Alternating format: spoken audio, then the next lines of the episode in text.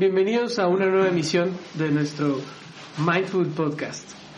Bueno, en realidad solo tenemos dos con este, pero esperemos que sea de su agrado. Eh, antes de empezar, me gustaría agradecer a Ana, a Axel y a... Eh, ¿Se me olvidó su nombre? Andrea. Sí.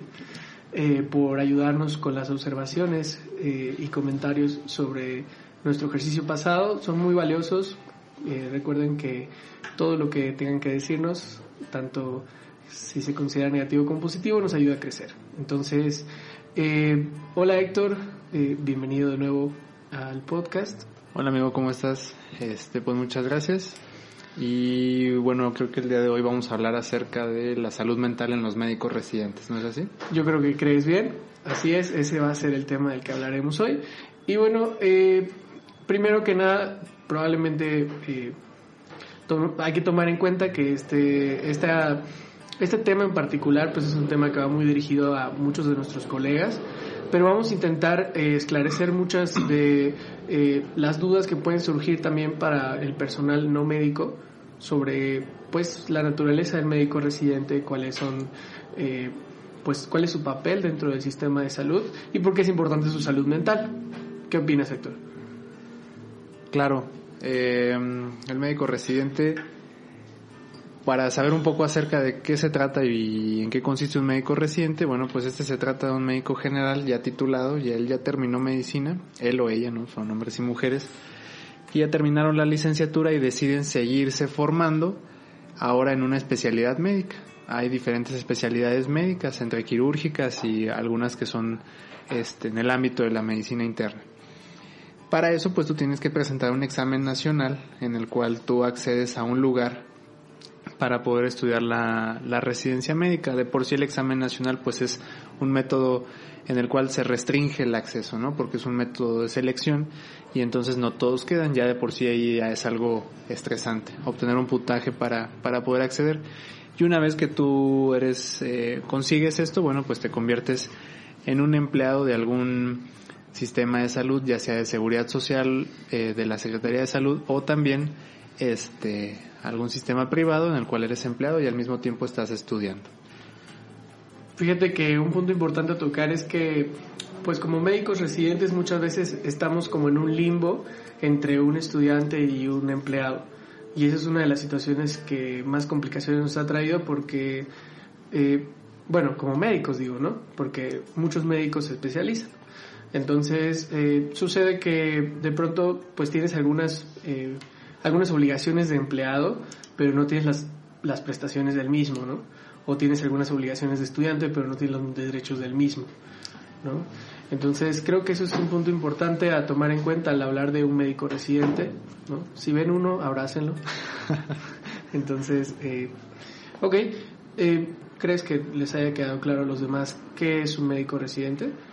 Sí, solo agregar que el médico residente pues cada una de las especialidades médicas requiere de diferente tiempo para concluirse, entonces hay gente que a veces puede hacer tres años, hay quienes hacen cuatro o cinco años según el grado de especialización que estén buscando de forma personal. Eh, sí es una es un trabajo que sí se paga, sí recibes un pago por estar trabajando a partir de esto, pero en la mayoría de las ocasiones son pagos atrasados o a veces el riesgo que conlleva eh, la especialidad y la carga de trabajo pues no se equipara con eh, el sueldo, ¿no? Sí, yo creo que sería pues así a, detalle y de forma concreta qué consiste un médico residente. Bueno, la segunda pregunta que habría que hacerse es cómo es que la salud mental de los residentes se ve afectada. Porque déjame decirte, Héctor, que bueno, eh, revisando un poquito de, bibliografía como respecto a la salud mental de los residentes, se ha encontrado que particularmente en este periodo de formación eh, hay un riesgo aumentado de presentar una, una afección de la salud mental. Estamos hablando de que hay un riesgo de 3.6 veces más que la población general. Esto pues es bastante importante. Tomemos en cuenta y eh, que la, la depresión, por ejemplo, que es uno de los trastornos más comunes, tiene una prevalencia eh, global del 17%. Un médico residente, de acuerdo a las investigaciones que se han llevado a cabo, eh, tiene aproximadamente un, eh, tiene una prevalencia, bueno, no, más bien, hay una prevalencia de depresión entre los médicos residentes de el 25%. Es un poquito más que, que la población general. Bueno, que diría yo un poquito más. Estamos hablando que uno de cada, de cada, de uno de cada cuatro residentes podría padecer depresión. Esto es una cifra importante. Hablando acerca de los elementos que pueden llevar a un médico residente a, a, que se afecte su salud mental, bueno, como les decíamos, a veces la paga no es lo suficientemente o, no corresponde con el trabajo que se hace, uno. Dos, se tiene, es dual, ¿no? Al mismo tiempo tienes obligaciones como estudiante de cumplir con clases, cumplir con trabajos, cumplir con un trabajo de investigación y por otro lado tienes obligaciones como como empleado, ¿no? Tienes que cumplir con un horario, tienes que cubrir eh, ese horario de tiempo completo, no puedes, en, en, su mayoría el hecho de que uno se ausente o falte sus labores, pues afecta la productividad del hospital y eso también eh, pues repercute en las preocupaciones o en las inquietudes que puede tener un médico residente. Por otro lado, es un ambiente en el cual es poco regulado. Entonces, a veces los médicos residentes en muchas de las ocasiones y que inclusive también ha sido eh, evaluado y está documentado por la UNAM, el médico residente es objeto de acoso sexual, acoso laboral, inclusive violencia física por parte de sus directivos y en muchas ocasiones si es objeto de algún tipo de violencia por parte de los pacientes, pues esto no se atiende, ¿no? Entonces, vamos agregando una serie de cosas en las cuales hay casos en particular, por ejemplo, muchos médicos se tienen que mover de sus sitios de origen porque la especialidad a la que quieren acceder no está en ese lugar. Entonces tienen que cambiar de domicilio, tienen que pues pagar una renta, conseguir dónde vivir, una serie de cosas que tienen que pasar para que pueda entrar a la especialidad y el mismo curso de la enseñanza médica es ya de por sí estresante, ¿no? Todo eso en conjunto eh, lleva a cumplir los este los números que tú mencionabas, ¿no? En el incremento que hay en la prevalencia de trastornos mentales en este tipo de población en particular. Sí, y para nosotros es muy importante, eh, particularmente, pues, este tema porque, pues, eh, formamos parte de, del grueso de esta población y, y eh, podemos, eh, podemos decir que hemos experimentado en carne viva eh, muchas de estas situaciones que acabamos de comentar. De hecho, Héctor y yo, pues ambos somos, eh, tuvimos que dejar nuestro hogar para, para formarnos como residentes y Claro. eh, sabemos lo difícil que puede llegar a ser llegar a una ciudad nueva. O nos ¿no? ha tocado también atender residentes, ya nosotros como psiquiatras, y atender a algún médico residente pues que requiere de tratamiento. Sí, definitivamente. Y, y, pues también una parte que tenemos que tomar en cuenta eh, al momento de hablar de qué genera eh, la salud, eh, ¿qué, qué, qué factores influyen en la salud mental de los residentes, Eh, el hecho de tomar en cuenta las deficiencias eh, en el sistema de salud. ¿no? Particularmente, pues bueno, nosotros hablamos del sistema de salud de México, no nos vamos a meter mucho porque, bueno, no es lo que vamos a tocar hoy, pero eh, definitivamente hay una deficiencia tanto estructural como de personal. Eh, muchas veces los médicos residentes son quienes brindan como la mayor carga de, de trabajo, o sea, quienes cumplen como horarios mucho más eh, amplios que del personal de base.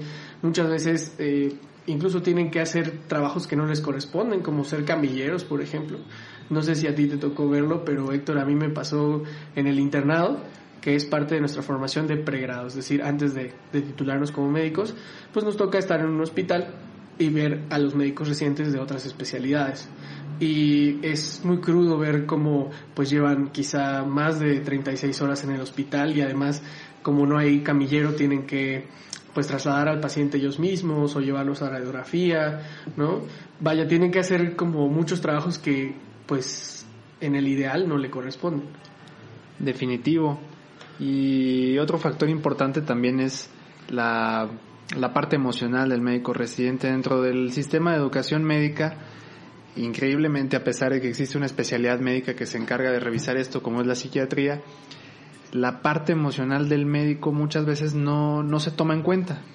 Y entonces, por ejemplo, si algún médico residente llega a verse vulnerable o se le observa vulnerable emocionalmente o lo expresa, pues puede ser aislado, relegado o inclusive señalado y hasta criticado por parte de sus superiores, lo cual perpetúa un sistema en el cual tanto médicos residentes como médicos de mayor jerarquía pues evitan este tipo de cosas o lo, lo devalúan.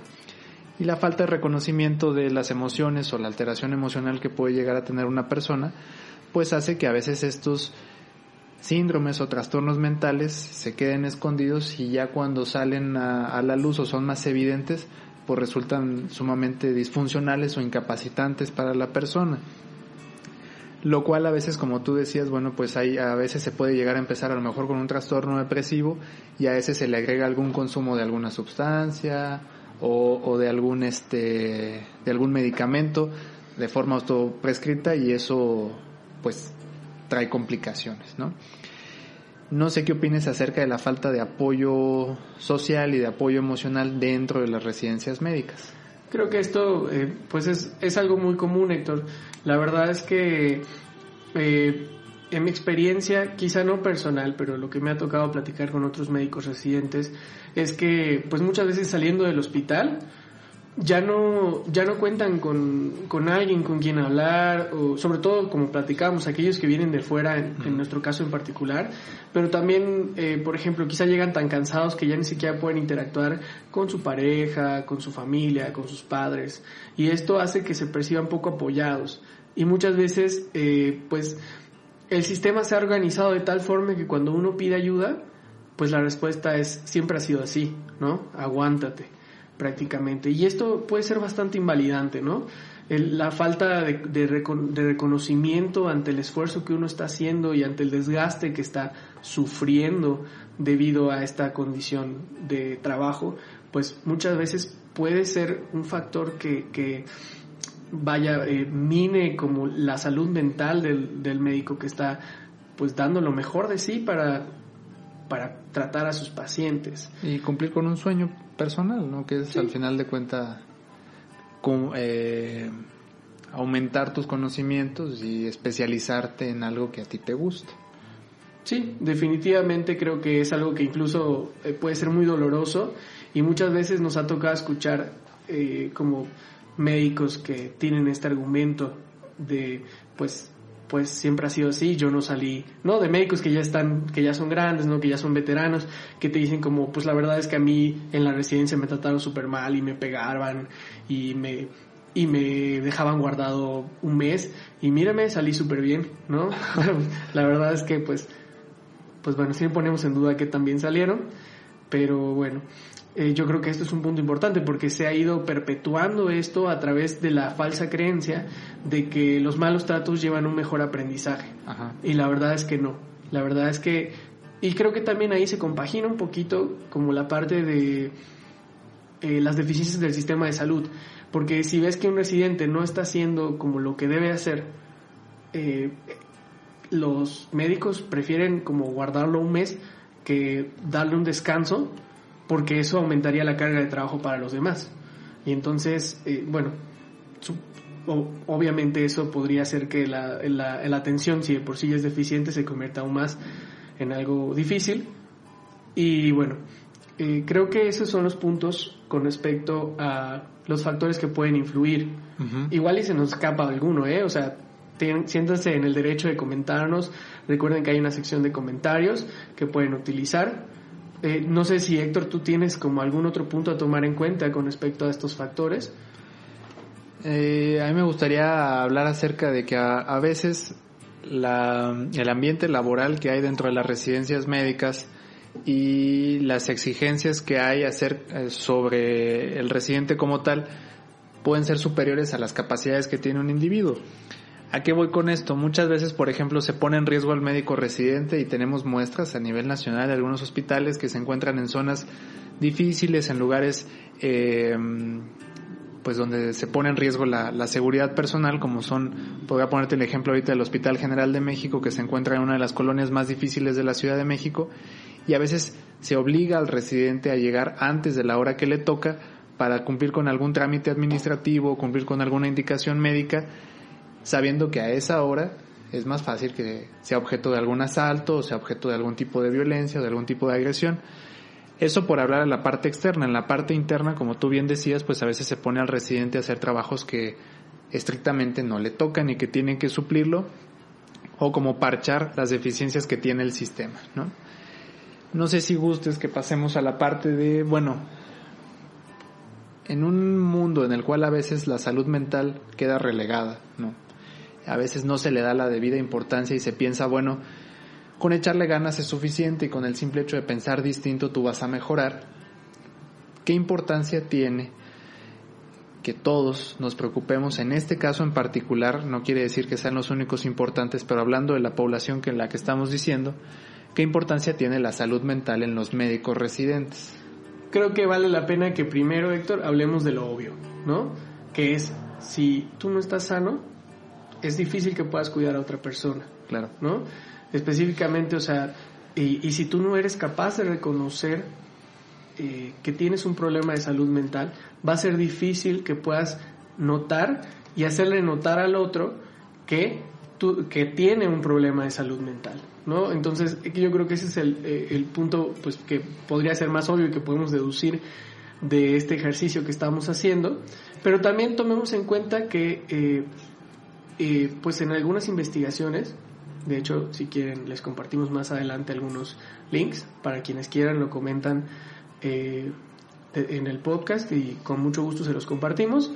Eh, se ha demostrado que los, los médicos que tienen una mejor calidad de vida, los médicos que tienen pues una mayor adaptación a su medio, eh, tienen una mejor atención para sus pacientes y sus pacientes suelen tener mejores resultados que aquellos médicos que eh, tienen eh, afecciones en su salud mental en, en, que pueden tener el síndrome de burnout que quizá hablemos más adelante de él en alguno otro de los de las emisiones de este podcast.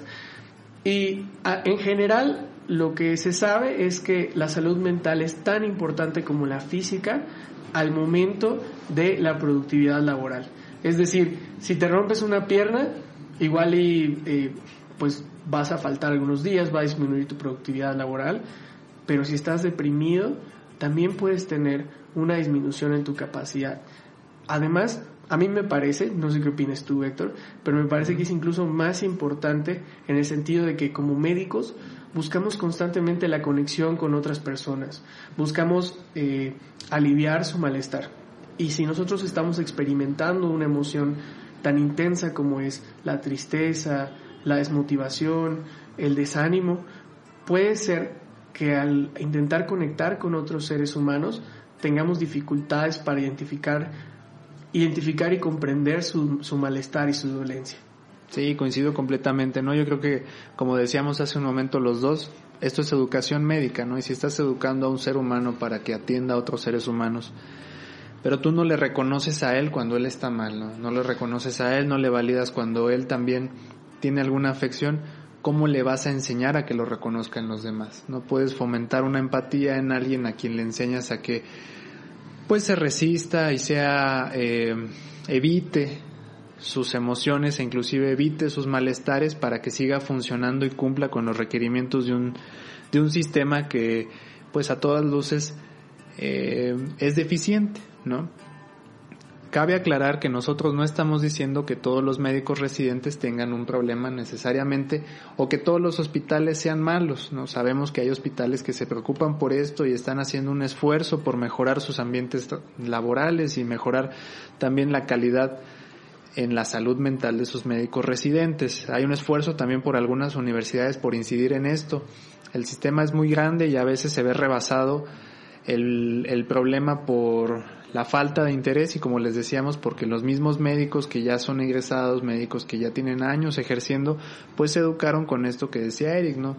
La, eh, la violencia o, o el hecho de que te traten mal forja un carácter y te va a hacer pues ser más eficiente al momento de enfrentar una crisis frente a un paciente que a lo mejor está eh, su vida en riesgo, ¿no? Cuando la realidad es que no es así, puede ser que una persona deprimida tome una mala decisión o opte por algo que a lo mejor no es tan efectivo en ese momento y resulte perjudicial tanto para él como para el paciente, ¿no? Entonces, Como bien decía Eric, no tiene que haber una lesión como tal que nosotros identifiquemos para decir que una persona está sufriendo o está pasando, la está pasando mal.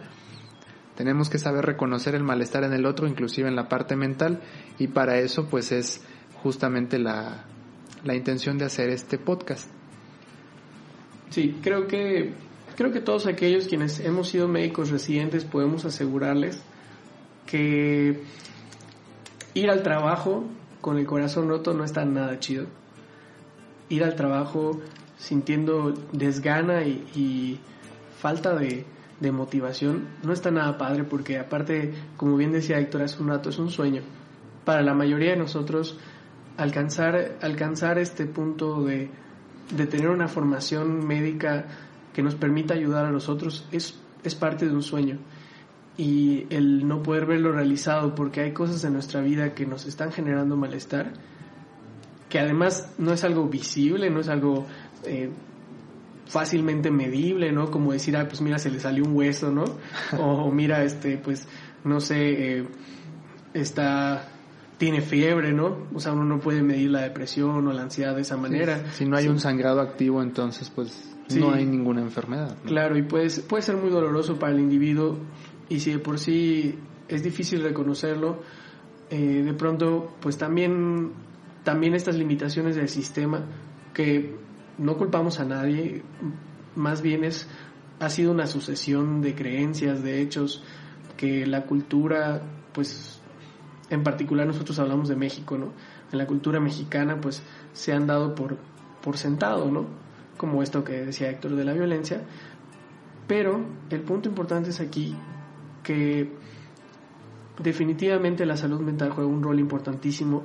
Si no lo quieren ver desde el punto de vista del, autocuidado, pues desde la productividad, ¿no? Puede mermar la capacidad de, de, brindar atención a los pacientes y por otro lado, también como la calidad de la atención que se brinda, ¿no? No solo la cantidad, sino, sino la calidad.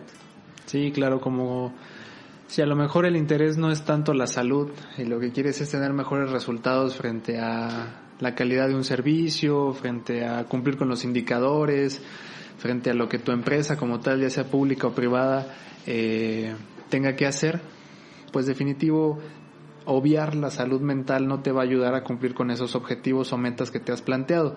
Obviamente este mensaje va más dirigido a aquellos que tienen algún cargo en el cual pues dirigen algún grupo de trabajo. Evidentemente en, medicina nos enseñan muchas cosas y una de ellas no es el dirigir o manejar equipos de trabajo. Muchas veces nada más es la parte clínica, la parte médica, la parte del fármaco, pero la parte de cómo dirigir un equipo de trabajo y cómo mantenerlo estable y cómo mantener un buen ambiente laboral se pierde. Y pues como bien decía Eric, eh, las prácticas se basan en ocurrencias o en creencias de cada una de las personas según cómo fueron aprendiendo a través de su experiencia eh, de desarrollo y crecimiento. Aquí, antes de cerrar, pues algo importante por mencionar es que, bueno, este es el problema y qué podemos hacer frente a eso. A veces hay dudas, a veces el residente pues es eh, objeto de críticas, él mismo se autocritica o se reprocha el hecho de que a lo mejor si los demás no se ven afectados a su juicio, ¿no? Porque él sí se está afectando por algún trastorno mental, porque él sí tiene ansiedad, porque él sí tiene depresión. Y eso evita que las personas acudan a solicitar apoyo.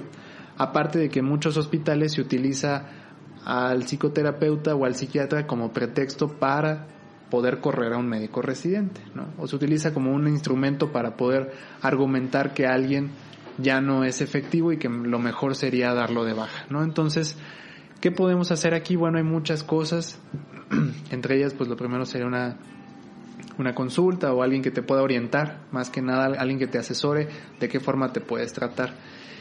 Y nosotros pues eh, nos ponemos a sus órdenes para poderles ayudar en caso de que tengan alguna duda o alguna pregunta, tanto aquí en la Ciudad de México como en cualquier otro lugar que puedan estar escuchando esto, nosotros podemos orientarles a dónde podrían eh, buscar ayuda. No sé qué opinas tú, Eric.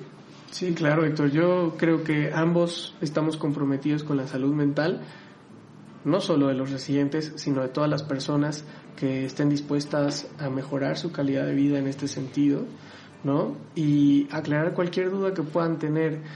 al respecto. Muchas veces, como decía Héctor, es el temor el que nos lleva a, no buscar esta atención.